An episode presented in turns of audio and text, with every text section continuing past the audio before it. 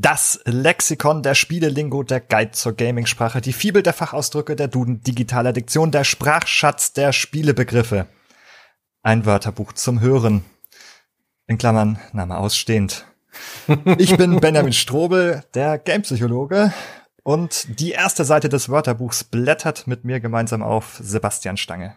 Hallo Benjamin, ich freue mich dabei zu sein. Hallo liebe Freunde zu Hause an den Geräten. Ich hoffe, ihr seid genauso neugierig wie ich, wie das Ganze funktioniert und wie sich das anfühlt, ja? Ein neues Format, das kommt auch mir noch ein bisschen fremd vor. Hier müssen wir es uns noch wohnlich machen. Aber vielleicht gibt's ja auch da ein konkretes Regelwerk oder Gedanken, die wir uns gemacht haben. Vielleicht sollten wir das im Vorfeld den Leuten noch ein bisschen näher bringen. Äh, auf jeden Fall, das haben wir auch vorbereitet und deine äh, wenig hölzerne Überleitung kann ich auch wenig hölzern auf dieser Seite äh, bei mir übernehmen.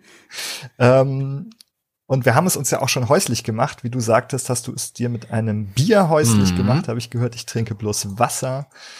Und wir haben auch ein Regelwerk. Ähm, wir haben einen Fahrplan, eine Idee.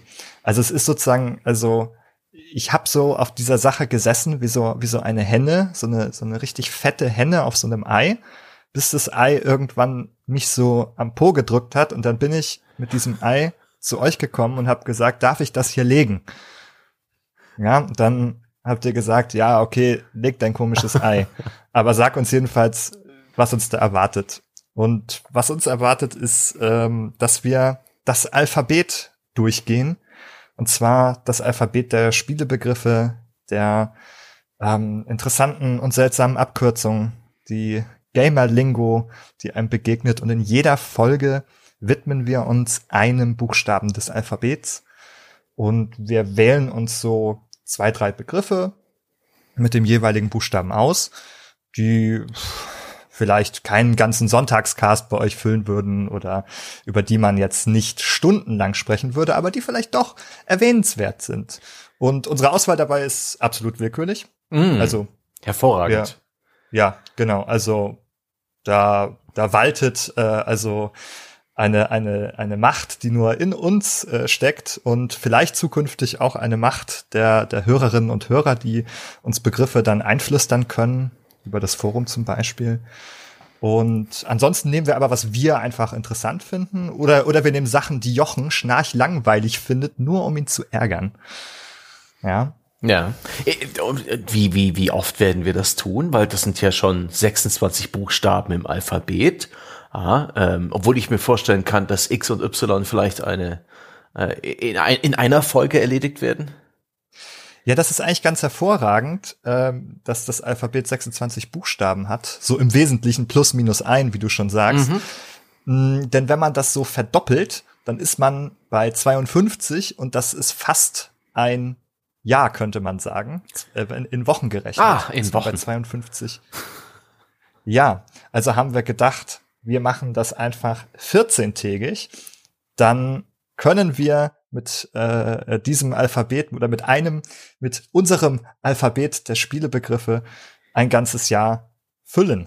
Mit der Staffel 1. Mit der Staffel 1. Das heißt, wir wechseln, wir wechseln wirklich den, den äh, Buchstaben mit jeder Folge, auch wenn es natürlich noch ganz viele andere Begriffe gibt, die wir nicht besprochen haben.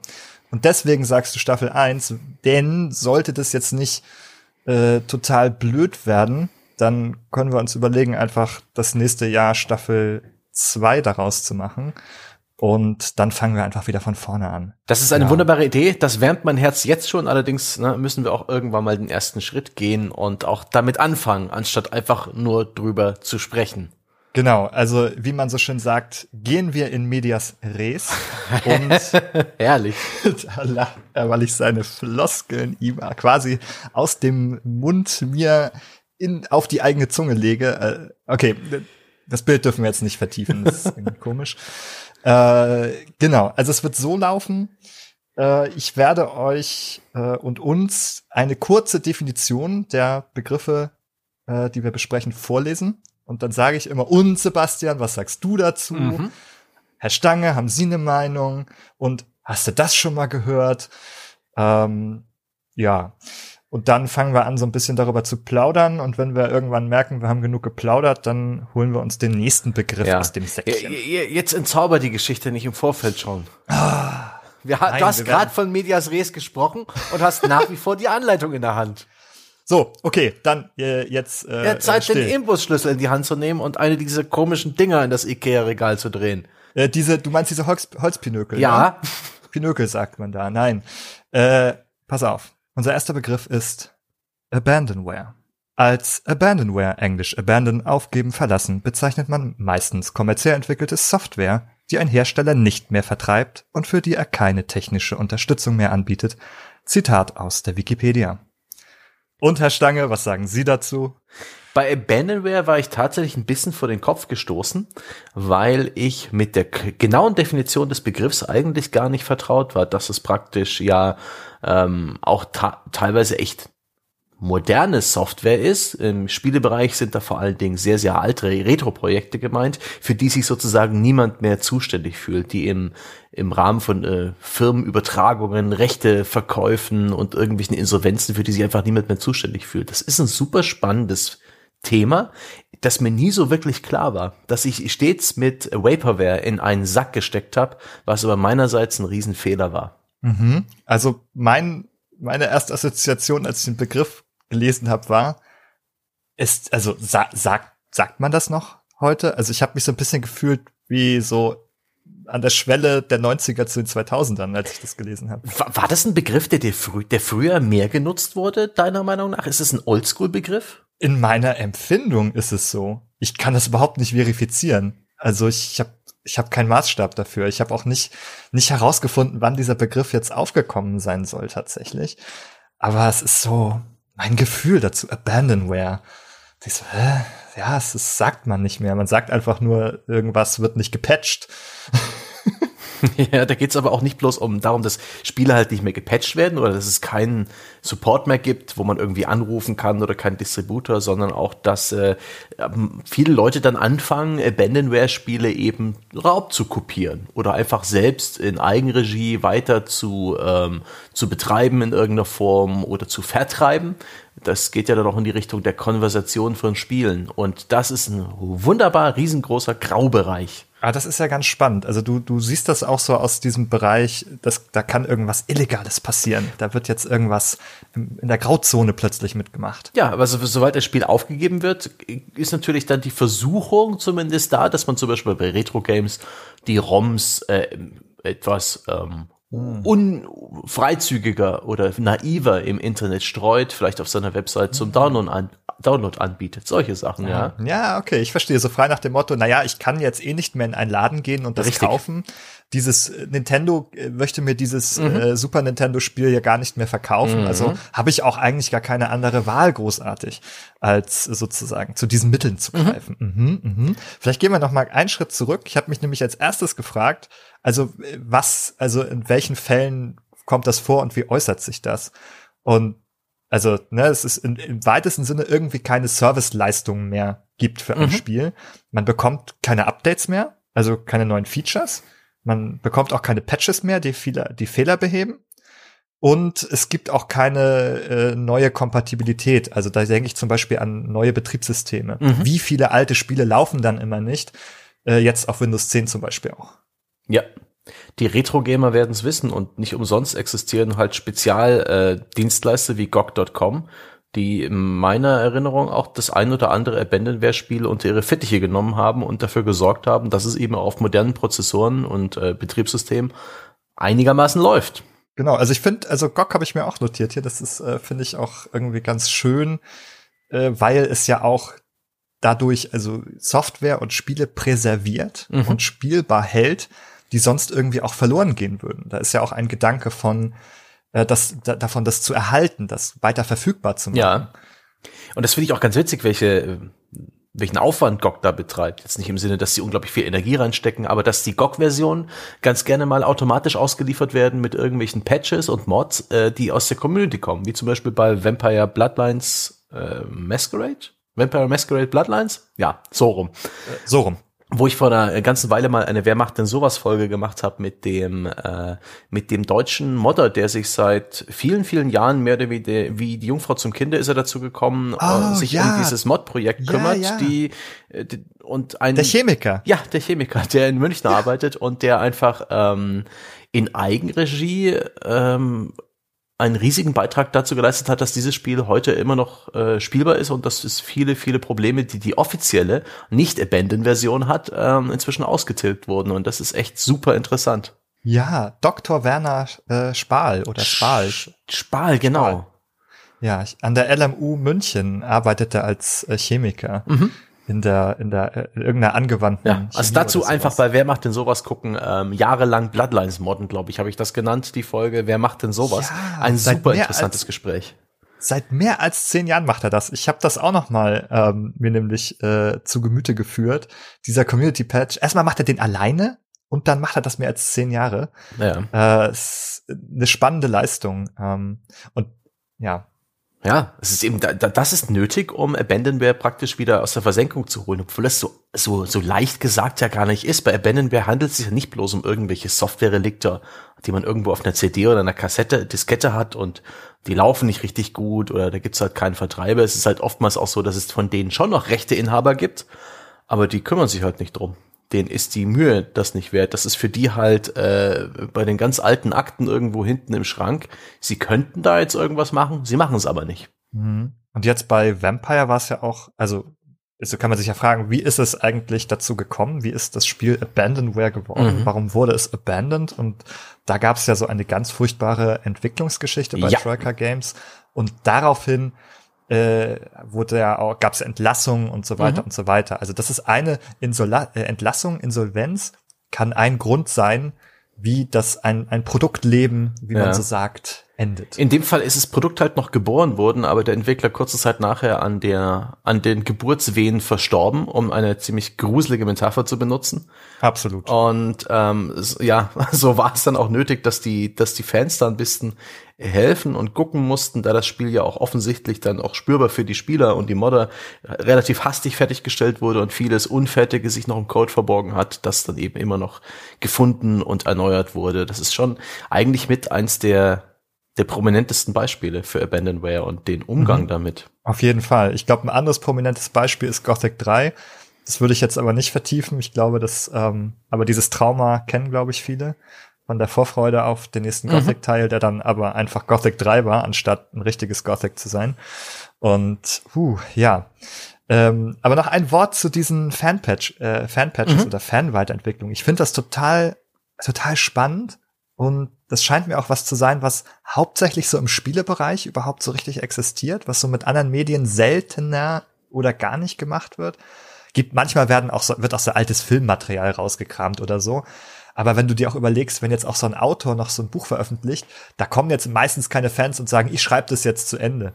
So. Ja. Ähm, es, also, man könnte bei Herr der Ringe vielleicht überlegen, ob die äh, Kriege und Karu-Übersetzung, ja, wer, wer der jetzt das besser gemacht hat. Da hat man zwei verschiedene Übersetzungen, aber selbst das ist, ähm, ist eigentlich nicht vergleichbar. Hm, nee, genau. Also, dass jetzt wirklich so Fans kommen und sagen, ich möchte daran irgendwie weiterarbeiten. Und gerade dieses Beispiel von äh, Bloodlines ist ja auch eins, wo es nicht nur darum geht, irgendwie die, die Fehler so rauszubügeln, sondern der hat ja da alles rausgekramt ja. aus diesem Spiel an Features und angelegten Richtig. Sachen. Das ist ja, der hat ja quasi die Weiterentwicklung übernommen, könnte man sagen. Und das finde ich auch so erstaunlich, dass da so Kräfte frei werden in diesen Communities.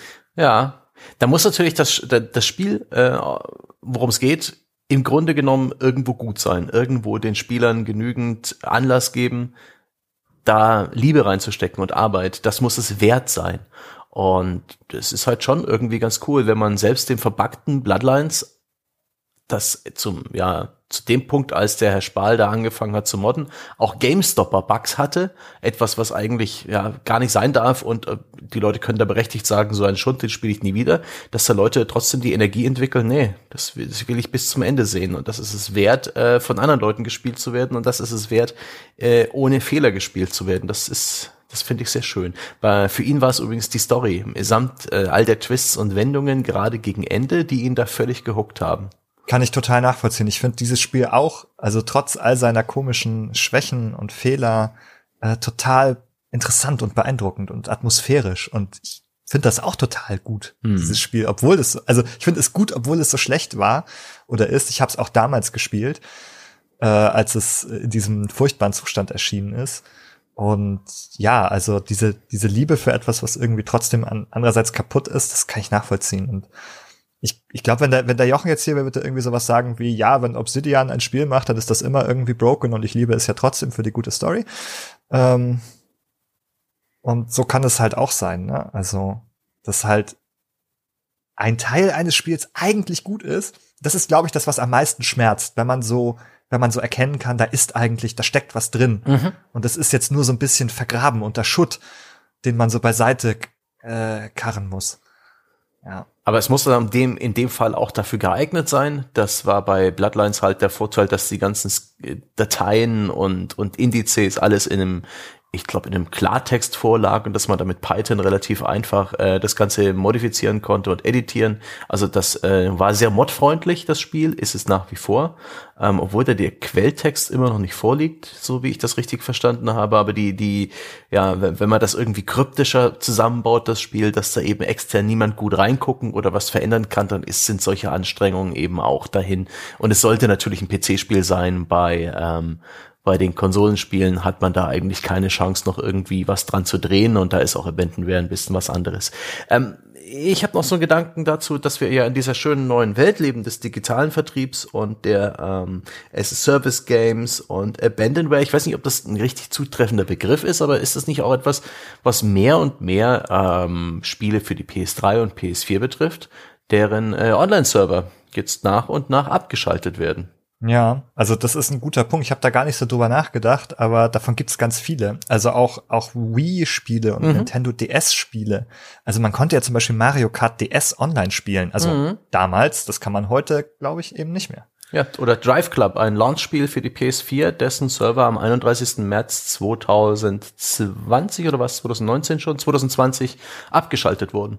Ein Spiel, mhm. das eben mit einem klaren Fokus auf ähm, Online-Wettbewerb und Vergleich, auch wenn man nicht unbedingt miteinander gefahren ist, aber dass man halt seine Kurven irgendwie Bestzeiten verglichen hat und so einen Online-Club gegründet hat, alles weg. Und dazu kommen vielleicht auch noch digital vertriebene Spiele, die ausschließlich in den Stores der Konsolenhersteller erscheinen, die vielleicht auch irgendwann mal eine Firmenakquise oder irgendwelche Lizenzdinger nicht überleben, die dann eben auch verschwinden. Ich weiß nicht, ob da Abandonware der richtige Begriff ist, aber ich denke, das fällt schon in dasselbe Töpfchen. Der Hersteller oder der aktuelle Rechteinhaber kümmert sich nicht drum. Mhm. Und so würde ich, würde ich so, sagen. Ja, ja, so werden sie halt liegen gelassen in irgendeinem Digital-Nirvana ohne Online-Support oder eben auch wie sowas wie diese fantastische Demo für das gecancelte Silent Hills Projekt von mhm. Konami, die unter dem Namen PT, Playable Teaser, damals noch von Kojima, Kojima Productions gemacht wurde und für die PS4 veröffentlicht wurde. Diese Demo ähm, ist dann aufgrund der, ja, der Trennung von Konami und, und äh, Kojima Productions irgendwann auch aus dem PSN Store verschwunden und wer die noch auf seiner PS4 installiert hat, und ich weiß gar nicht, ob das überhaupt noch möglich ist, die, diese Demo zu spielen mit der aktuellsten Firmware, aber das ist dann schon irgendwie äh, krass, wie eine Community praktisch kämpfen muss, um den Erhalt einer spielbaren Version dieses Dings, weil es eben im PSN nicht mehr verfügbar ist und weil es auch irgendwann für die Leute aus dem PSN verschwunden ist, die es bereits einmal runtergeladen haben. Und inzwischen, glaube ich, ist es nur noch auf die Konsolen, auf denen es einmal installiert wurde. Und das ist doch schon irgendwie mhm. total krass. Ja, das sind diese Geräte, mit denen man eBay-Millionär werden kann. Mhm. Äh, wenn man dann dazu schreibt, äh, PS4 mit PT-Demo und dann ähm, zieht man da irgendwelche Leute ab, die das auch mal spielen wollen. Äh, aber ja, es ist, glaube ich, so eine ganz, also super aktuelle, moderne ähm, Schiene, auf der äh, so oder ein modernes Abstellgleis ja. eher für für Spiele, nämlich wenn sie irgendwie auf Online-Funktionalität angewiesen sind, also oder komplette Multiplayer-Spiele mhm. einfach sind oder eben auch solche, die man nur von Servern runterladen kann, für die es gar keine Disk gibt, mhm. weil sie nur digital erscheinen. Und ich, also es betrifft ja immer mehr Spiele. Also die letzte Generation, da schalten sich die Sachen ab. Also und jetzt haben wir wieder einen Generationswechsel vor uns und dann wird das die nächsten Spiele eilen, denn diese Server kosten Geld ja. und irgendwann sind sie dieses Geld für den Hersteller nicht mehr wert. Ähm, oder die bringen auch, auch, auch einen Grund, die bringen einen Nachfolger raus und sagen, ja, puh, was kümmert mich mein, mein Spiel vom letzten Jahr? Ich habe ja ein neues. Jetzt können wir die Server halt auch mal abschalten und dann sollen die Leute halt das Neue spielen. Hm. Das ist echt eine witzige Zeit, in die wir jetzt gerade reinkommen. Das ist auch generell, was die Medien angeht, ähm, auch Film und, und in gewissem Maße genauso Bücher. Alles das wird aktuell digital vertrieben und ich habe die Sorge, wenn man jetzt zurückschaut in die Vergangenheit, viele Filme sind uns noch erhalten auf Celluloid, also wirklich als Relikte, als physische Relikte der damaligen äh, des ja, Kulturwirtschaftens äh, und Schaffens. Und aktuell, ich denke mal in den kommenden 10, 20 Jahren wird unglaublich viel äh, Kunst produziert und Medien rein in digitaler Form, die 100% davon abhängig sind, dass äh, die Dienste, die sie anbieten, weiter laufen, weiter Kundschaft haben, weiter Umsatz und Gewinne machen, damit es sich lohnt, die weiter zu betreiben. Wenn das schief geht, kann man da immer noch praktisch die Lizenzen verkaufen und das Ganze anderswo laufen lassen, aber irgendwann werden, denke ich, große Teile, gerade der erfolgloseren Medien, ja fast schon spurlos verschwinden. Was ist denn mit einem ausschließlich auf äh, Versus oder Koop ausgelegten Multiplayer-Shooter, der keine Playerbase hat? Der der, der, der wird nicht mehr angeboten, der verschwindet restlos und es ist auch unglaublich schwierig, sowas überhaupt zu konservieren. Also da äh, in irgendeiner Form einen, äh, eine Kopie zu machen, die immer noch dasselbe ausdrückt, wie es der Künstler damals gemeint hat. Einen alten Film kann man digitalisieren und man sieht immer noch den alten Film einen äh, gescheiterten Multiplayer-Shooter. Ich denke mal an sowas wie Evolve, was glaube ich auch nicht mehr läuft, oder oder andere Sachen in der Richtung oder die vielen, vielen, vielen, vielen, vielen, vielen gescheiterten Battle Royale-Klone. Man denke an Radical Heights, mit dem sich Cliff Blesinskis Studio äh, in die Insolvenz geschossen hat. Ähm, kann man natürlich auch drüber äh, reden, ist es wert, äh, erhalten zu werden, wenn es doch offensichtlich am Markt gescheitert ist, aber ähm, diese Zwangs-Abandonware ähm, die in irgendeiner Form, äh, das sind wir schon eigentlich im Begriff der Archivierung, auch ein schönes A-Wort, das ist schon irgendwie seltsam. Und ich weiß, es gibt da Bestrebungen, gerade ähm, im Museum und so weiter, äh, den, den Katalog äh, in irgendeiner Form zu speichern, aber ich, ich glaube, das wird immer schwieriger in den nächsten zehn Jahren. Da äh, wie an das Zeug rankommen. Wenn das alles Digital Right gemanagte Downloads sind, die man über irgendeinen speziellen äh, Client runterlädt, der einem auch komplett die Hände bindet.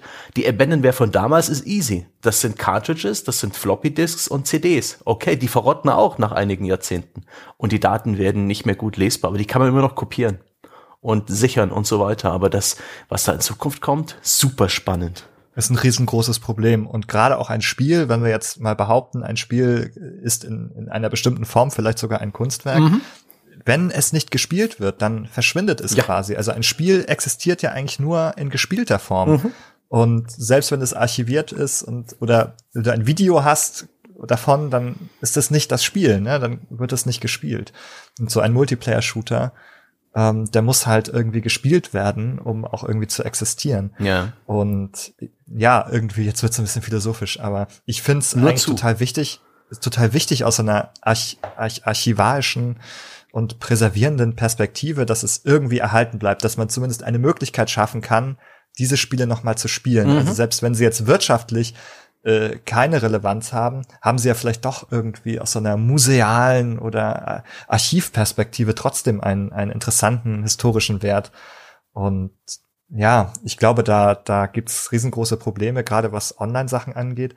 Und eine Sache noch dazu, und ich glaube, dann galoppieren wir zum mhm. nächsten Thema, aber eins noch, was ist eigentlich mit Versionen 1.8, 1.9, 2.0? Die sind ja ganz andere Spiele als Version 1. Oh boy, jetzt machst du ein Fass auf. Jetzt war ein Fass auf, aber das ist ja, das siehst du ja an, an WoW zum Beispiel, was ja quasi sich erneuert und nochmal in Version 1 rauskommt und jetzt nochmal seinen Zyklus von vorne durchläuft.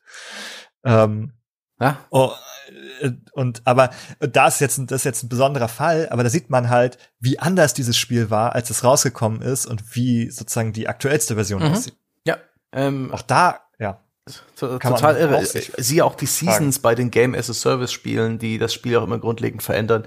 Große Inhalts- und Balancing-Patches und all solche Geschichten. Gerade bei ähm, Spielen mit vielen, mit vielen Teilnehmern. Oder auch Fortnite. Mein Gott, wir, wir haben in der Kindheit Super Mario Kart auf dem SNES gemeinsam gespielt. Das können wir unseren Kindern, wenn wir welche haben, irgendwann mal vorführen. Guck mal, was ich damals gezockt habe. Ja? Ähm, die Jugend heutzutage, die äh, Fortnite zockt, die kann ihren Kindern dann im Jahr 2040 nicht Fortnite zeigen nicht, nicht in der Form. Oh Gott, ich hoffe, bis dahin existiert Fortnite nicht mehr. ähm, ja, das, das überlassen wir mal den kulturellen Entwicklungen. Wir können davon ausgehen, dass sie schnell sind und äh, Fortnite uns nicht ewig begleiten wird. Aber was uns ewig begleiten wird, äh, nein, auch nicht ewig, aber das nächste Jahr begleiten wird, sind Buchstaben. Und da wir immer noch beim ersten sind, würde ich mal zum nächsten Begriff mhm. vorstoßen. Unser nächster Begriff heißt Aim Assist. Der ist mit Gefühlen aufgeladen, glaube ich. Aim Assist, Deutsch Zielhilfe, ist eine softwareseitige Unterstützung beim Anvisieren von Zielen. Diese Definition habe ich selber geschrieben, weil ich mich kompetent genug gefühlt habe. Nice, nice, stimmt einigermaßen, ne? das wollen wir jetzt mal hoffen, ne? Ich bin damit zufrieden. Ähm, das ist die Hauptsache. Und ich, ja. ich sehe da ähm, verschiedene Emotionen tatsächlich, aber auch ähm, Aim Assist ist für mich in meinem Empfinden geboren aus der Welt der Konsolen, insbesondere der Konsolen-Shooter, weil man auf der Konsole eben mit den Analogsticks, ja, auch eine Entwicklung, die nicht von Anfang an da war, sondern erst mit dem äh, PlayStation DualShock erfunden wurde, ähm, nicht so gut zielen kann wie mit einer Maus. Eine Maus ist ein relativ präzises Eingabegerät, mit dem man eben das Fadenkreuz, wie so ein Mauscursor eigentlich, beim Ego-Shooter oder auch beim Third-Person-Shooter oder auch beim, beim Moorhuhn, großer Gott, auf dem Bildschirm platzieren kann. Das geht in Fleisch und Blut über. Diese Präzision fehlt dem Analogstick. Und um das auszugleichen, haben Videospielentwickler sich das Aim Assist ausgedacht. Und sehr konkret glaube ich zu wissen, dass es die Call of Duty Reihe war auf Konsole, die dieses äh, Anlegen der Waffe mit dem mit der linken Schultertaste oder das Abfeuern mit der rechten Schultertaste ähm, so als ein ganz klassisches ähm, Vorbild für Aim Assist äh, gemacht hat. Denn die, die Waffe bei Call of Duty hat in dem Moment, wo man sie angelegt hat, wenn man noch einigermaßen in die Richtung eines Gegners gezielt hat, schon relativ deutlich auf ihn drauf geschnappt, sich sozusagen so richtig eingeloggt auf ihm und dann musste man mit dem Fadenkreuz vielleicht noch leicht fein justieren, um auch wirklich den Headshot sicherzustellen, aber es, es war so eine Automatisierung des Feinzielens, die dieses Spiel aber auch wirklich verlangt hat vom Spieler und die dem Spieler das auch sehr konkret beigebracht hat. Das fand ich damals bemerkenswert und ich will nicht so lange monologisieren. Was hast du für einen Erstkontakt mit Aim Assist und für eine Meinung dazu? Nö, du hast es, du bist jetzt eigentlich durch. Du hast jetzt, also du hast, ich finde, du hast das schon ganz gut erklärt. Ähm, nächster Begriff. Nee. Äh, nein, nein. Ähm, also ich stimme dir absolut erstmal, absolut erstmal zu. Ich glaube, der First-Person-Shooter ist ein Kind des äh, PCs mhm. und ähm, hat sich auch entwickelt sozusagen zu dem, was er ist durch durch die Maussteuerung. Und diese Art von Zielen, die irgendwie sehr intuitiv und sehr präzise möglich ist mit einer Maus, ist nicht auf, nicht mit derselben Präzision möglich mit mhm. dem Stick. Und ähm, selbst mit einem großen Stick nicht. Ja. Und auch nicht mit Bewegungssteuerung, die kommt mal, also die finde ich manchmal gar nicht mal so schlecht für diese Spiele, so, so ein bisschen so Splatoon mit äh, so einem kleinen mhm. äh, äh, Bewegungselement, zumindest so zum Feintuning noch mal so einem bisschen nach links und rechts bewegen, gar nicht so schlecht. Aber es fühlt sich im Vergleich, ich glaube, das geht vielen so, die beides kennen, eher immer so ein bisschen wie eine Krücke an, weil man hat ja einfach nicht diesen Bewegungsradius mit dem Daumen. Ne? So eine Maus, die kann man hier über den Tisch nach links und rechts schieben, da hat man einen richtigen Radius in der Bewegung, aber so ein Stick, der hat ganz klein, der ist winzig, den Radius, den man da hat und da muss der Daumen also wirklich sehr, sehr kleine, präzise Bewegung durchführen. Ja. Das ist möglich, aber es unfassbar schwierig. Ja. Gleichzeitig, Shooter fordern von dir, dass du gleichzeitig schnell bist und präzise bist. Und mit einem Stick kannst du meistens nur eins von beiden. Mhm. Ja. Und der Stick hat eben auch noch die Tatsache, dass man, wenn man ihn loslässt, ähm, schnallst er zurück. Ähm, er hat diesen Widerstand, er hat diese Dead Zone. Es ist wirklich ein relativ ungenaues Eingabegerät. Die Maus kann man einfach wirklich auch liegen lassen. Die, du machst die Eingabe und hörst mit der Eingabe auf, wenn sie perfekt ist. Das heißt, du zielst auf den Kopf des Gegners fertig. Den Stick musst du halt praktisch gegen die Spannung der Feder da drin genau da halten und äh, dann auch irgendwann genau in dem richtigen Tempo loslassen, damit das Fadenkreuz da stehen bleibt. Das ist eine völlig andere Geschichte. Diese, diese ja. beiden Eingabemöglichkeiten sind halt technisch so fundamental unterschiedlich. Ja, also wenn du das so sagst, äh, das ist, da denke ich gerade so, Mensch, was wir für filigrane Instrumente ja. bedienen beim Spielen. Und wie wenig da braucht man ja einen Führerschein. Ja, äh, das, das gibt auch so viele ähm, ja, Herausforderungen zwischen Maus und ähm, Gamepad zu übersetzen. Man denke an, was habe ich gespielt? Ähm, Jäger war das damals. Das war auf der Xbox ursprünglich erschienen von den Berliner Entwicklern Jäger Development, oftmals falsch Jager genannt. Dieser ähm, Shooter mit so einem Raumschiff auf einer Planetenoberfläche mit relativ mhm. großen Sandbox-Leveln und ähm, relativ beachtlicher Erfolg, wo sogar damals IGN in den USA eine Kaufempfehlung ausgesprochen hat für das Spiel. Und ich habe da damals den äh, die PC-Version gebeta-testet bei denen im Büro. Ich kenne nämlich einen der damaligen Entwickler, äh, der der Coder da gut und die haben da mal eingeladen äh, und wir haben die PC-Version gespielt. Nur ist das ein Raumschiffspiel gewesen, eins, was man mit dem Controller gespielt hat, wo man eben den Controller bewegt hat, um das Raumschiff zu drehen. Und das haben sie auf Maus umgesetzt und dann hattest du plötzlich das Problem, dass du die Maus ständig ziehen, aufsetzen, ziehen und halt immer wieder ja, so über, die, über das Mauspad wischen musstest, weil es keine Möglichkeit gab, keine elegante Möglichkeit, dieses ähm, ja, das Flugzeug in eine Richtung zu drehen mit einer beständigen Bewegung. Das geht mit einer Maus nicht. Also man kann dann diesen Cursor machen, der dann irgendwie in eine Richtung zeigt und dann, dann dreht sich das äh, Raumschiff so lange, wie der Cursor nicht in der Mitte des Bildes ist und sowas, wie es die Wii auch damals gemacht hat. Aber das sind so viele äh, grundlegende Probleme. Also man kann Dinge mit einem Pad machen oder mit einem Stick, die man mit der Maus nicht machen kann oder nicht so gut und man kann Dinge mit einer Maus sehr gut machen, die man mit dem Stick nicht so gut machen kann. Und trotzdem gibt's Multiplattform-Spiele ohne Ende. Mein Absolut. Gott. Ja. Also ich denke auch so, auch zum Beispiel äh, so Beat'em-Ups, Fighting mhm. Games. Also die spiele ich doch irgendwie lieber mit einem Controller als so auf so einer Tastatur, weil ja. so eine Tastatur, weißt du, die hat so viele Tasten und da haut man mal so auf die falsche, mhm. weil die alle nebeneinander sind und die haben ja keine äh, in dieser Weise gewählte Anordnung wie auf dem Controller, so dass man sie nee. durch Fühlen und Tasten, also haptisch leicht identifizieren kann. Und also das geht mir so. Also Beat'em Ups mit Tastatur finde ich furchtbar. Auch Jump'n'Runs finde ich auch furchtbar mit Tastatur zu spielen. Und mit einer Maus kann man sich das irgendwie schon gar nicht mehr vorstellen. Ja. Dafür hat die Tastatur wieder mit seinen 104 Tasten eben eine Taste für so ziemlich alles, während äh, Controllerbelegungen gerne mal siehe Red Dead Redemption 2 in so ein bisschen mm. Akrobatik ausarten, wie viele Dinge man da gleichzeitig gedrückt halten muss. Aber ah. lass uns mal zu Aim Assist zurückkommen. Ja.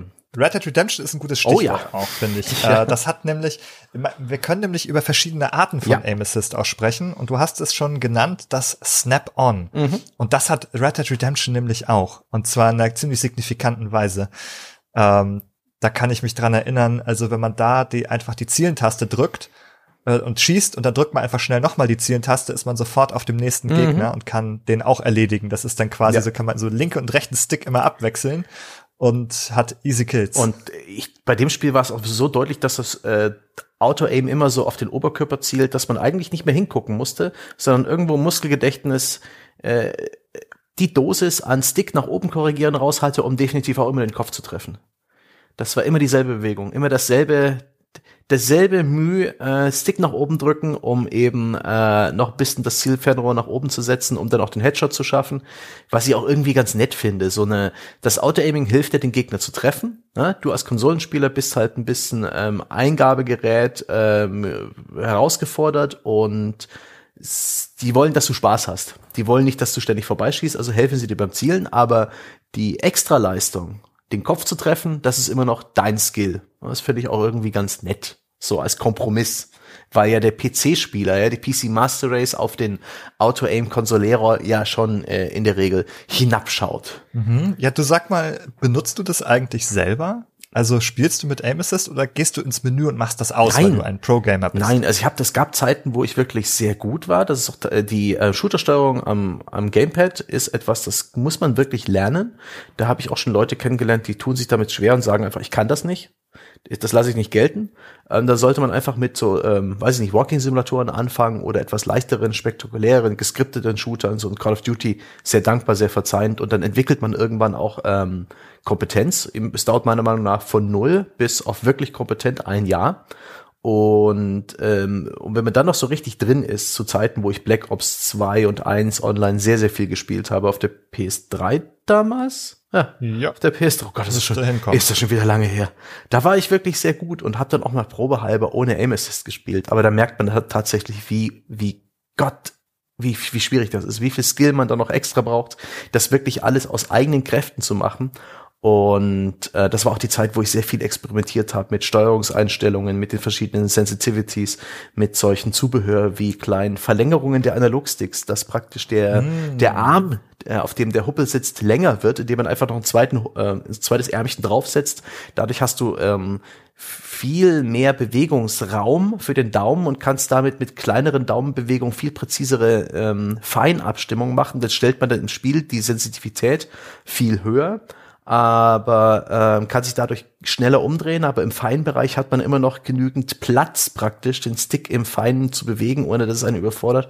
Aber auch das brauchte so viel Umgewöhnung und hatte so ein paar Nachteile und das war so ein Kompromiss, dass ich dann irgendwann einfach gesagt habe, fuck it, ich spiele einfach mit Aim Assist. Und ich spiele inzwischen selbst PC-Spiele lieber mit dem Controller und aktivierten Aim Assist, weil es für mich die weitaus ergonomisch entspanntere Haltung ist, es zu spielen. Und ich inzwischen, äh, das kommt, glaube ich, aus dem Alter, längst nicht mehr irgendwie den Anspruch an mich selbst habe, dass ich irgendwie äh, Lead-Gamer-Reflexe habe und Skills, sondern äh, mir dankend vom Spiel helfen lasse.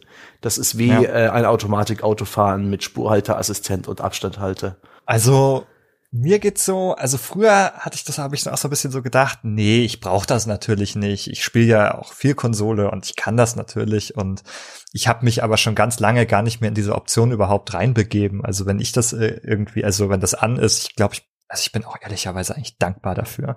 Ähm, auf jeden Fall gerade bei Singleplayer-Spielen, da geht's ja jetzt auch nicht irgendwie darum, äh, sich da zu messen, sondern da will man vielleicht eh die Story erleben oder man will dann eine gute Zeit verbringen. Äh, wenn man jetzt auch Call of Duty spielt zum Beispiel oder auch, ähm, was gab's denn zuletzt, äh, äh, Rage 2 zum Beispiel, dann soll das einfach irgendwie klappen und äh, Spaß machen und da finde ich es irgendwie auch total passend.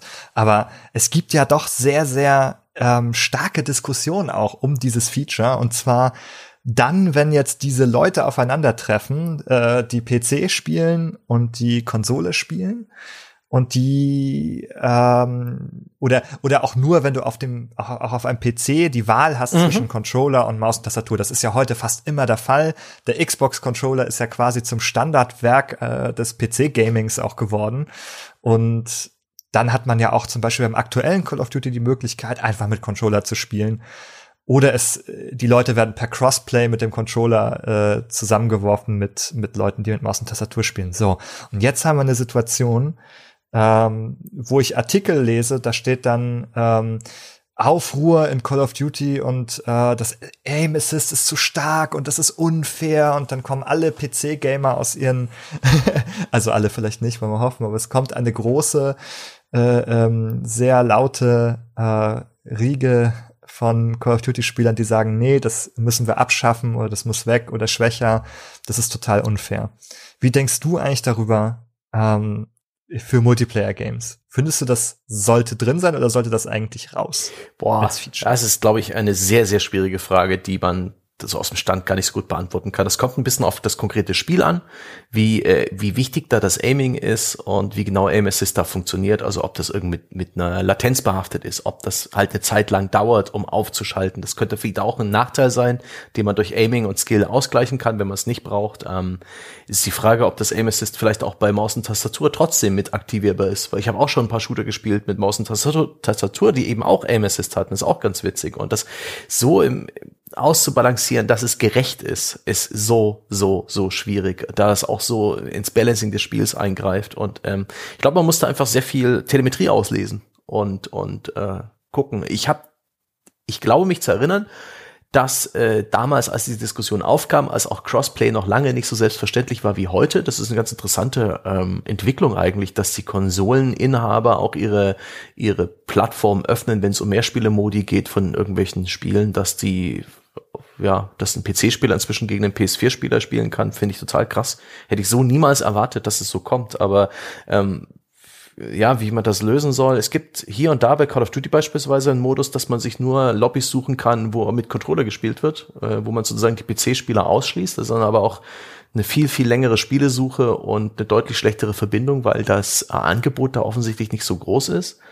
Und ähm, und die reine Trennung in, in, in PC und Konsole ist einfach nicht mehr zeitgemäß. Das ist, ähm, da haben wir uns offensichtlich äh, dran vorbei entwickelt. Und äh, wär, wäre die, die eleganteste, nee, besser gesagt, die, die einfachste Lösung, aber auch die mit den größten Kollateralschäden, weil die Leute wollen zusammenspielen. Und pff, letztendlich ist das, glaube ich, in den ist der Ball hier auf der Seite der Entwickler und die müssen einfach zusehen, dass die, die beiden Steuerungsmöglichkeiten fair balanciert sind.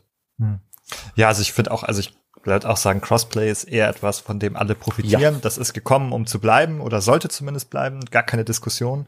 Aber ich frage mich halt trotzdem, also ja, das Balancing ist nicht so einfach und ich finde es eine gute Idee zu sagen, es gibt separate Playlisten, vielleicht auch so eine Aim Assist Playlist ja. und eine ne, oder, No Aim Assist Playlist. Oder irgendwie. Weil es ist ja auch ich, ja. ich meine, es gibt ja auch Optionen beim Aim Assisten. Ich bin sehr dankbar, wenn Spiele mir das ähm, äh, fein einstellen lassen. Ich äh, denke immer noch mit Freuden zurück an Uncharted 4, was den Aim Assist, äh, ich glaube, vier, fünf Stufen abstufbar gemacht hat. Und der, der höchste Grad an Aim Assist war eigentlich eher für Leute gedacht, die tatsächlich Probleme haben, die Kontrolle korrekt zu bedienen, wegen einer Verletzung oder einer Behinderung. Und der war aber für mich als Spieler, den die Shootouts im Spiel sowas von egal waren. Ja, Uncharted ist für mich ein äußerst mittelmäßiger Shooter, der für mich einfach zu viel Geballer drin hatte und äh, auf Dauer genervt hat. Und ich war so dankbar, dass ich irgendwann entdeckt habe, dass es ja praktisch wie ein kleiner, wie ein kleiner Cheat-Modus war, dass ich mir einfach nicht mehr Mühe geben musste und dann einfach mühelos die Shootouts durchgespielt habe. Ich hatte das, für mich hat das das Spiel besser gemacht und dass man eben solche Optionen durchaus verfügbar lässt für Spieler,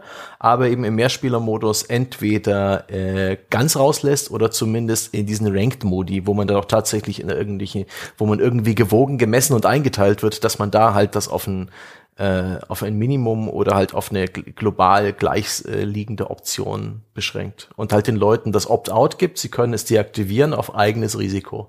Ja, ja, absolut. Also ich finde, es sollte auch drin sein, auch aus dieser Perspektive, die du jetzt schon angesprochen hast, nämlich äh, für äh, also aus inklusiven Zugänglichkeit, Gründen, Accessibility, ja. Zugänglichkeit. Genau allein deshalb, dass wir haben ja auch das zuletzt bei Last of Us gesehen, nicht nur was Aiming angeht, sondern was alles angeht.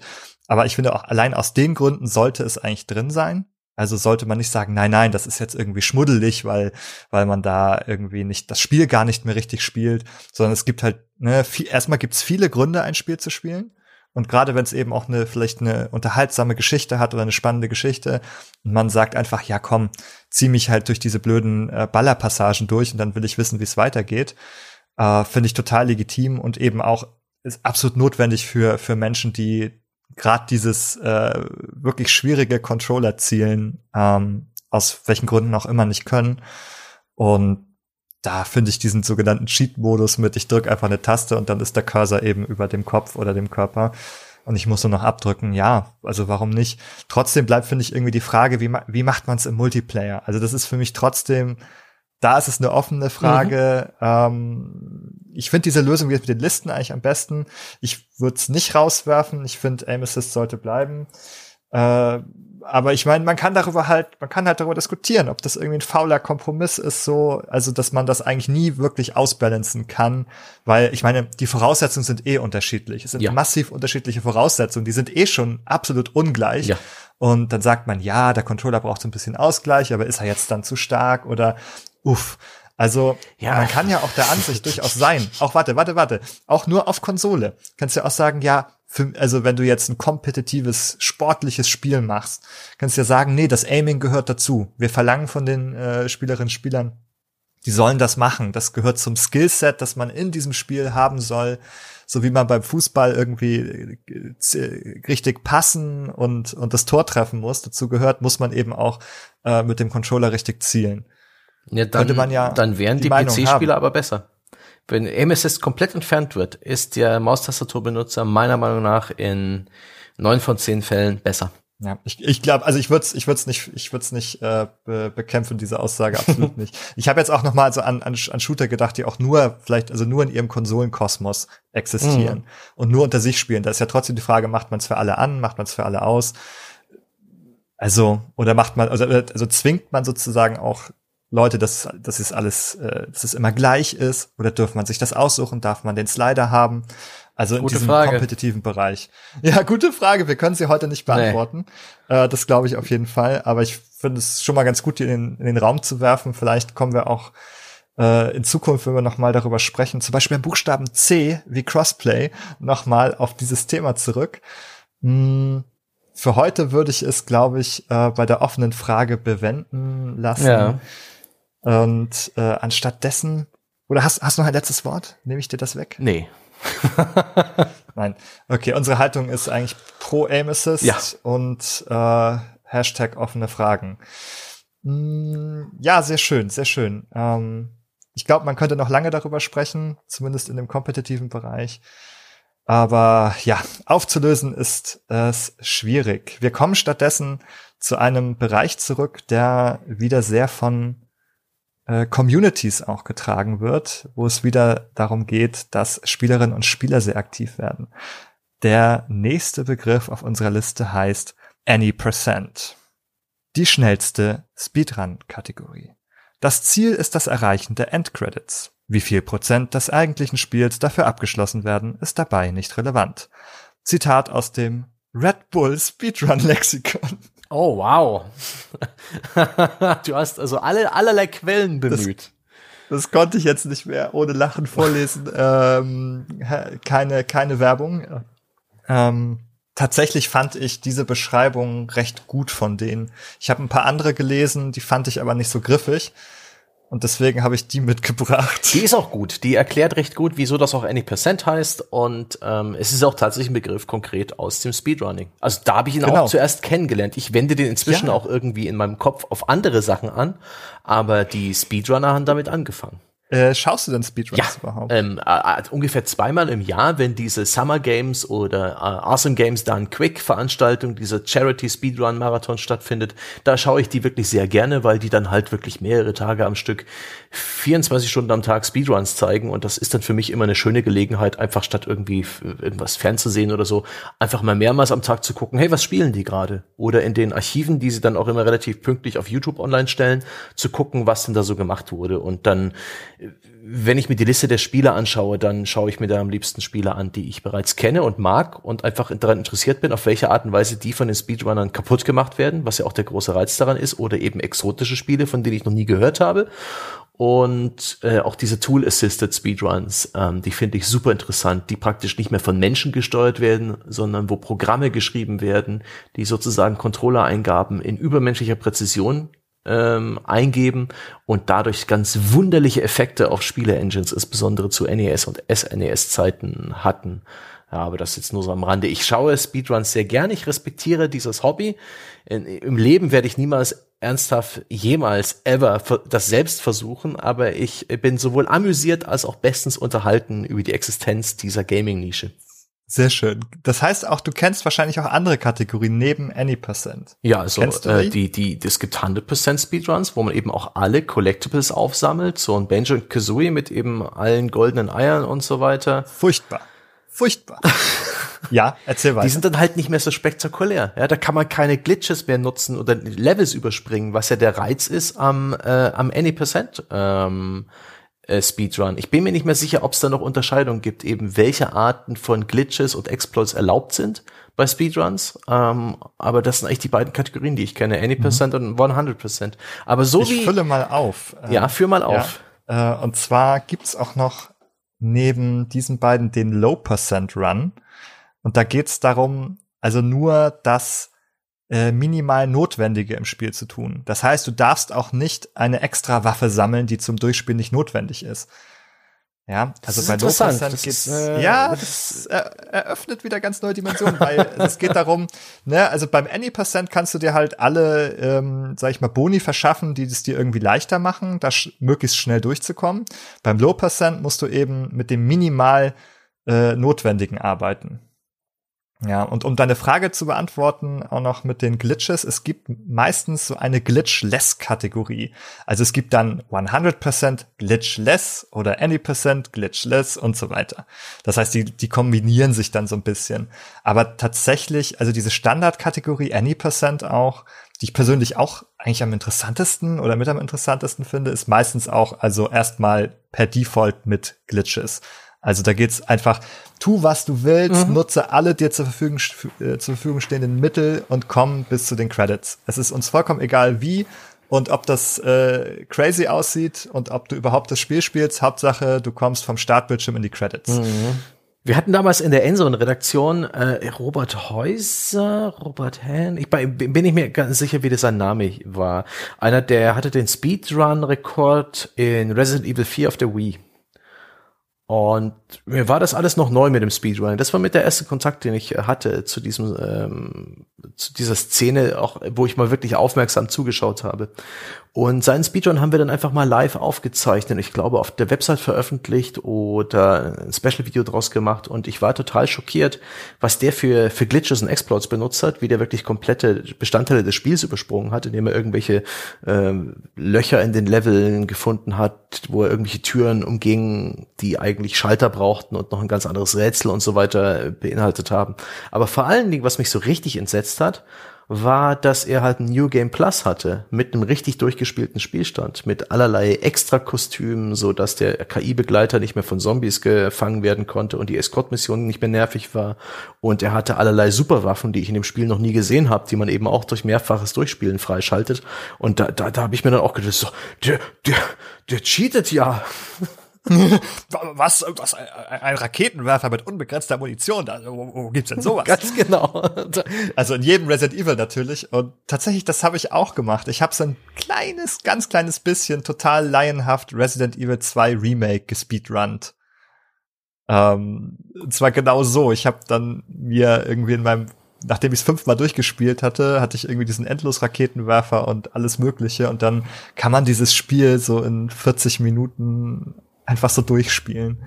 Man rennt einfach, weil man auch weiß, wo man hin soll mit diesem Raketenwerfer äh, links, rechts vorbei und man, man braucht auch wirklich nichts mehr dann. Also Munition ist vollkommen egal und man kann sich halt wirklich auf die kürzesten Wege fokussieren dabei. Das ist so ein bisschen meine, meine persönliche Erfahrung dabei.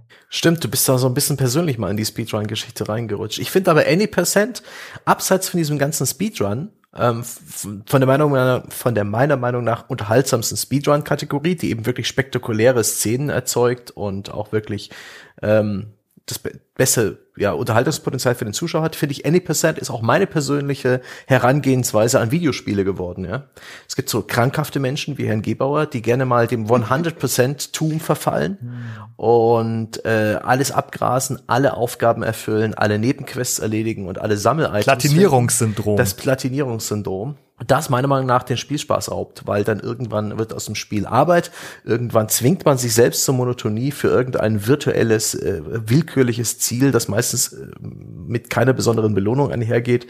Ich habe am Anfang da auch so Tendenzen gehabt, das liegt halt auch daran, dass ich als Student oder Schüler unglaublich viel Zeit hatte und dankbar war, dass ich die äh, in Spiele stecken konnte und deswegen eben auch solche Nebenaufgaben sehr gerne gemacht habe. Inzwischen ähm, habe ich keine Scham mehr. Und das hat eine mhm. Weile gedauert, aber inzwischen spiele ich ein Spiel einfach auch äh, so vollständig, wie ich's will. Und das heißt auch zum Teil, dass ich nach 80 Prozent der Spielzeit aufhöre, ohne es zu beenden. Sie sind schamlos, Herr Stange. Da steht irgendwo, steht da 80 Prozent auf Ihrem Spielstand. Nein, das sind irgendwo auf meiner Festplatte sind Einsen und Nullen, nichts anderes. ah, okay, die werden nur, die werden irgendwann nochmal in, die, in diesen Wert von 80 Prozent. Richtig, also da ist nichts. Das, da ist keine Wert, ja. da ist nicht nirgendwo eine Leistung, das ist alles eine Illusion. und es ist genauso dasselbe mit Büchern. Ich habe früher Bücher diszipliniert durchgelesen, auch wenn sie mir eigentlich keinen Spaß gemacht haben. Inzwischen kann ich auch eine Romantrilogie in der Mitte des zweiten Buchs aufgeben und mir sagen, nee, nee, ganz ehrlich, nein. Und ich lebe seitdem besser und entspannter. Ja, also mir geht's ehrlich gesagt ähm, auch so, dass ich eigentlich habe ich ihn, den inneren Jochen. Ich habe ihn. Ich möchte auch, also mich, mich, mich stört das, also mich piekst das denn, wenn ich so denke, oh, da steht jetzt irgendwie 95 Prozent. Kann man den Rest jetzt nicht auch noch irgendwie, also das, das kann jetzt nicht so bleiben. Und ich merke aber genau das, was du beschrieben hast, das kollidiert mit einer Realität, in der ich eigentlich keine Zeit habe für so einen Quatsch. Wo ich mir dann denke, es wäre eigentlich wäre es doch irgendwie geiler jetzt ein neues Spiel zu spielen, an dem du richtig Spaß hast mhm. und nicht. Also ich spiele zum Beispiel, na, ich spiele dann so Xenoblade. Und Xenoblade hat auch so ein, also es ist, also ich finde, es ist ein tolles Spiel, aber es hat so ein, eine Übermasse an Nebenaufgaben. Mhm. Und die sind alle komplett uninteressant. Es gibt keine einzige, die interessant ist.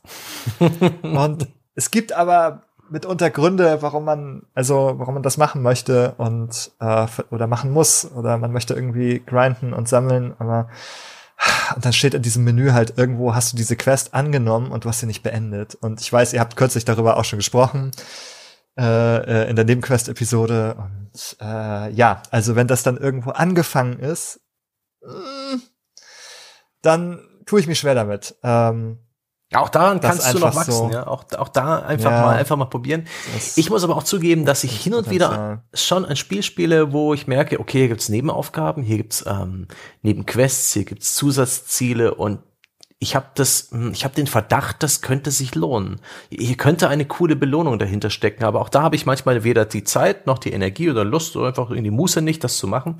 Da hole ich mir mein Methadon im Internet und es gibt den YouTube-Kanal The Completionist der ähm, macht klassische YouTube-Video-Reviews äh, von Spielen, aber er spielt sie halt zu 100% durch. Also inklusive höchsten Schwierigkeitsgrad, allen Nebenaufgaben, allen Sammelobjekten. Und er zeigt das. Er gibt mir den Money-Shot. Er gibt mir die Erlösung, die ich selbst nicht vermochte ähm, zu schaffen. Ja? Und mhm. zeigt mir eben, welche Belohnung am Ende da kommt. Ja? ja. Zeigt etwa, dass bei Super Mario ähm, Odyssey, bei diesem Switch Super Mario, was ja auch wirklich überbordend ist mit Zusatzmodi, mit, mit, mit Bonuszielen und so weiter, weiter, wo wenn man es einmal durchgespielt hat, plötzlich überall in den Spielwelten wieder neue Sachen auftauchen, die man wieder neu sammeln kann. Und äh, wirklich wirklich viel Arbeit drin steckt, das durchzuspielen. Und er zeigt dann mhm. eben, dass wer, wer das wirklich 100% durchspielt und sich die Mühe macht, bekommt ein Bild angezeigt, ein Artwork, ein spezielles. Und das hat mich äh, oh. mit großer Freude erfüllt, dafür keinen Finger gekrümmt zu haben für diese also, Erkenntnis. Deine unwürdigen Augen dürfen dieses Bild überhaupt gar nicht ansehen. Das ist ich ja hätte es nicht sehen dürfen, ja. Ja, ja, du hast dafür nichts getan. Aber du sagst, du hast gelebt von dieser stellvertretenden Gratifikation ja, quasi, ja. von der Leistung anderer. Ja.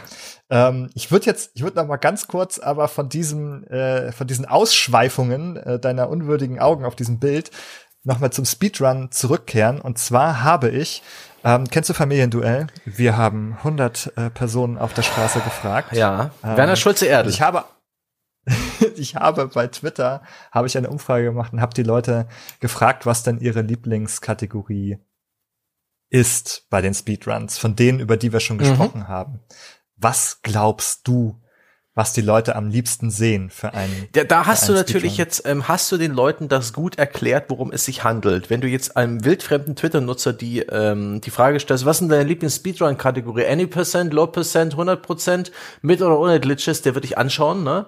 Als hättest du einen Schlaganfall. Also wie informiert war dein äh, Publikum? Genau, also meine Umfrage ist äh, komplett unwissenschaftlich und äh, furchtbar aus dieser Perspektive. Ich habe natürlich nichts erklärt. Ich habe halt, ich habe halt erst gesagt, ja, schaut ihr Speedruns, kennt ihr euch aus? Und wenn ja, also mhm. es richtet sie sich dann an die Menschen, die wissen, worum es geht, mhm. welche Kategorie äh, schaut ihr am liebsten? So habe ich das geframed. Ich bin der Meinung, sie haben trotzdem alle 100% angeklickt.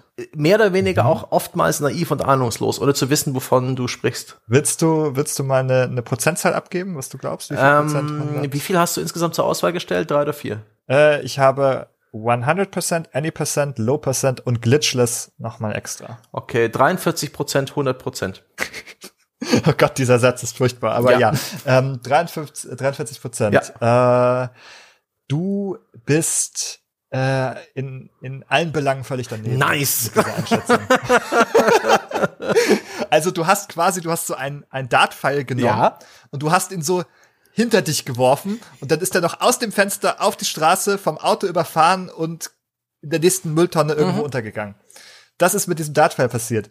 Äh, nee, es stimmt nicht ganz. Also tatsächlich ist ähm, die 100% Runs sind auf Platz drei mm. des Rankings hier mit 12% Ah, sehr gut, dann bin ich froh, dann bin ich froh. Dann führt doch Gott sei äh, Dank der Any Percenter, oder? Dazu kommen wir gleich. Ich mache das jetzt ganz spannend. Auf Platz vier dahinter ist nämlich Low Percent. Das, das, dafür scheint sich niemand zu interessieren. Das hat nur drei, drei Prozent Votings bekommen. Glitchless, dafür könnte sich immerhin 18 Prozent äh, begeistern. Und dann weißt du es schon, ja, Any Percent ist der beliebteste mit Abstand, Abstand, Abstand beliebteste Speedrun-Modus mit, also zwei Drittel äh, der Leute, die abgestimmt wow. haben, was tatsächlich 100 Menschen waren, ähm, die wollen gerne Any Percent Runs sehen. Und die haben mir das auch begründet. Das ist ganz interessant. Vielleicht kann ich noch mal ein, zwei Begründungen vorlesen. Genau. Zum Beispiel schreibt äh, at cbloch äh, Any Percent, weil man dort am besten sieht, was für Glitches genutzt mhm. werden, um das Spiel auszutricksen. Und das sagen viele.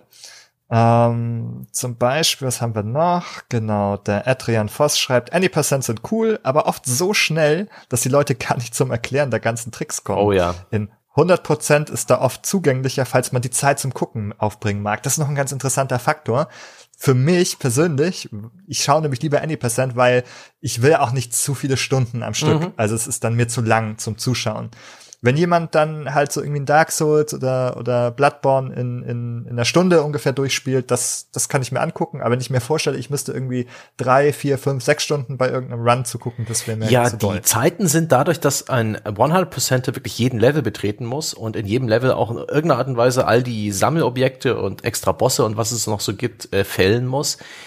Das, da klafft eine riesige Lücke. Also oftmals mehrere Faktoren äh, an Zeit, die nötig sind, äh, um von, von einer Any% Zielzeit zu 100% Zielzeit zu kommen. Da ist äh, die die Any Percenter sind definitiv auch einfach von der von der Dauer in den in meisten Fällen einfach viel zuschaukompatibler. Gigantische Unterschiede. Und ich würde noch mal etwas sagen. Und zwar ist ja eigentlich so ein Speedrunning äh, ähm, dreht ja eigentlich so ein Spiel ein bisschen auf links oder spielt so ein bisschen auch gegen den Strich, spielt nicht nach den nee. Regeln der Entwicklerin, Entwickler, sondern sagt, ich nutze alles, was ich kann, ich, ich ähm, bugge und glitsche mich hier durch und das habt ihr nicht vorher gesehen, liebe Entwicklerinnen, Entwickler, das habt ihr nämlich nicht so gewollt und ich mache das trotzdem und das ist auch so ein bisschen der Reiz vielleicht, mhm. dieses Spiel so zu, zu brechen und sich beugsam zu machen und nicht nach den Regeln und Vorgaben zu spielen. Und das ist etwas, was es nur in Gaming gibt. Ja das ist, kannst du woanders nicht finden. Deswegen finde ich Speedrun einfach total, total spannend und klasse als Konzept, ja. weil du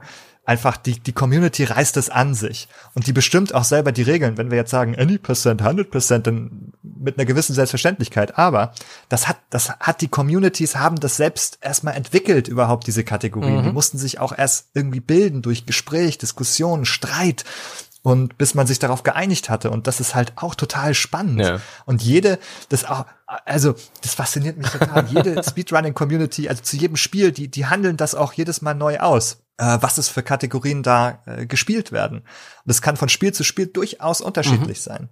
Ob es überhaupt so ein Glitchless gibt oder ob es ein 100% oder Low Percent überhaupt irgendwie gibt in, äh, bei einem ganz bestimmten ja, Oder man einigt sich darauf, diesen einen gewaltigen Glitch, der ihn direkt zum Boss teleportiert, einfach zu ignorieren und alle anderen Glitches zuzulassen. Das ist schon, das ist schon witzig. Und wie du, was du auch gerade erwähnst, ist so wunderbar im selben Fahrwasser wie Wolfgangs Kolumne am Montag, die sich da eben auch mit, äh, mit Spielen und dem Tod in Spielen beschäftigte und die eben auch diesen wunderbaren Punkt aufgemacht hat, dass Spiele als Kunstform erst dann existieren, wenn sie gespielt werden.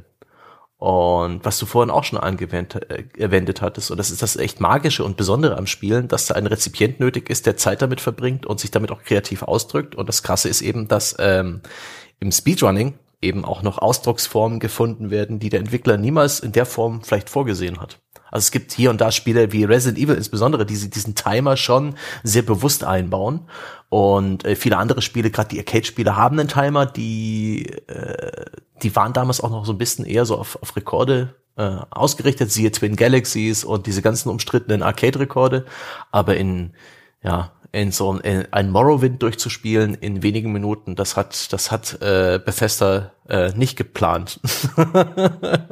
Aber irgendwelche Leute haben es geschafft und es ist fantastisch. Genau, es ist, genau, es ist absolut fantastisch. Es ist, also dieses, dieses sie an sich reißen und sagen, also ich meine, es gibt ja dann Entwickler und Entwickler, die, die schauen auf ihr eigenes Spiel und sagen, oh, das geht. Ja, klar. Die, kennen sich sozusagen in diesem, in dem, was sie geschaffen haben, in ihrem eigenen kreativen Produkt nicht gut genug aus. Es ist unmöglich, es gut genug zu kennen, als dass du antizipieren könntest, was die Leute, die Communities am Ende damit machen.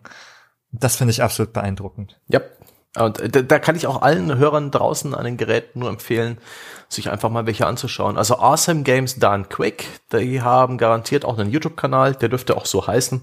Und da gibt's die Archive, die ihre ganzen Speedruns und sich da einfach mal so durchzuklicken. Einfach mal ein Spiel suchen, das man selber gut kennt. Anhand der Länge des YouTube-Videos erkennt man auch immer sehr gut, wie lange das dauern wird. Und wenn man das sieht, okay, irgendein äh, befester Rollenspiel, in das ich persönlich äh, Dutzende Stunden äh, gesteckt habe, wird hier in 1, äh, in einer Stunde zwölf Minuten durchgespielt, dann dann ist es vielleicht sogar ganz schlau, sich das mal anzuschauen und ganz viele neue interessante Dinge über sein Lieblingsspiel zu lernen. Ja, auch das haben viele Leute auf Twitter geschrieben. Sie lernen, sie lernen von diesen mhm. Runs sehr viel, von den Any Percent Runs besonders. Hm, aber eben auch dieses äh, Sehen, ah, das geht und äh, äh, das hätte ich nie für möglich gehalten und äh, ja auch so eine gewisse Begeisterung für. für diese Hier muss ich aber auch hervorheben, dass die ja. Community in, wir sind jetzt eigentlich schon beim Buchstaben S wie Speedrunning, dass die Speedrunning-Community ähm, wirklich deutliche Fortschritte gemacht hat, wenn es darum geht, den Kram zu kommentieren. Dass da jetzt wirklich Leute da sitzen, die äh, gleichzeitig spielen und reden können oder eben wirklich informierte Kommentatoren, da dass da irgendwie zu dritt da gesessen wird und einer spielt oder also zwei spielen, geben sie das Pad in die Hand und es gibt einen wirklich guten, fachkundigen, unterhaltsamen, informativen Kommentar für die äh, Zuschauer. Das erinnert mich so ein bisschen an Sport, äh, ja, Sportkommentatoren, die eben auch helfen, äh, dem Zuschauer zu verstehen, was da gerade passiert und das einzuordnen. Das, äh, das hat mir die ganze, das ganze Genre eigentlich viel, viel zugänglicher gemacht. Weil mhm. es gibt auch, ja. Ja, einen Speedrun, wo einfach jemand bei Twitch übt und einfach schweigend das Spiel so schnell wie möglich durchspielt, ist lange nicht so interessant für mich, auch wenn der vielleicht eine bessere Zeit macht, als ein wirklich gut kommentierter Speedrun im Rahmen von so einem Charity-Event. Ja, es gibt Speedrunner, und Runnerinnen, die können das selber sehr gut. Die machen das unfassbar unterhaltsam, ja. kann ich sehr empfehlen. Also gerade diese Awesome Games, äh, dann Quick Runs, mhm. da mal ein bisschen reinzuschauen. Da gibt's wahre Perlen, ja. ähm, die auch wirklich gute Unterhaltung sind. Und ich möchte zum Thema gute Unterhaltung vielleicht mit einem kleinen Zitat schließen, äh, mit dem äh, ich, äh, also an das ich denken musste, als ich gedacht habe, Mensch, die Spiele-Communities, die, die Speedrunner, die die, die spielen einfach nach ihren eigenen Regeln, die spielen nicht mehr nach den Regeln des Spiels. Da musste ich an ein Zitat denken, das habe ich vor 10 oder 15 Jahren in so einem Spieleforum gelesen, als, das hatte eine Person in, in der Signatur und das Zitat ging so, das habe ich aus dem Kopf rezitiert, das ich nie vergessen habe, so beeindruckend. Zu Hause kann man so richtig schön abfurzen, denn hier mache ich die Regeln und nicht die verkorkste Gesellschaft. So. Ne? Beim Speedrunning machen die Speedrunner die Regeln und nicht der verkorkste Entwickler. Und das ist ein Zitat, das ist groß, das muss man sacken lassen. Diese Zeit äh, wollen wir auch den Hörern und Hörern da draußen geben, indem wir euch jetzt äh, wieder sanft äh, aus unserem kleinen Ausflug in den Buchstaben A herausholen. Aber, liebe Hörerinnen und Hörer, wer A sagt, muss auch B oh sagen. Oh Gott. Auf den habe ich mich den ganzen Tag gefreut. Ähm, und das wollen wir natürlich tun, und zwar in 14 Tagen. Nach dem Erscheinen dieser Folge äh, könnt ihr uns wieder hören, wenn wir uns dem Buchstaben B widmen. Welche Begriffe sich tatsächlich dahinter verbergen, das können wir an diesem äh, Punkt noch nicht verraten. Das sehen wir dann. Und wenn äh, ihr da draußen auch noch A sagen wollt oder B sagen oder vielleicht sogar gar ganze Wörter und äh, Sätze bilden wollt, dann könnt ihr das, äh, glaube ich, immer ganz gerne machen bei der Bewertung dieses Podcasts, wenn es euch gefallen hat, einen ganzen Satz äh, schreiben, äh, bei iTunes beispielsweise. Oder ihr kommt ins Forum und erzählt uns mal, wie euch dieses Format gefällt und ob ihr Begriffe habt, die ihr unbedingt hören wollt.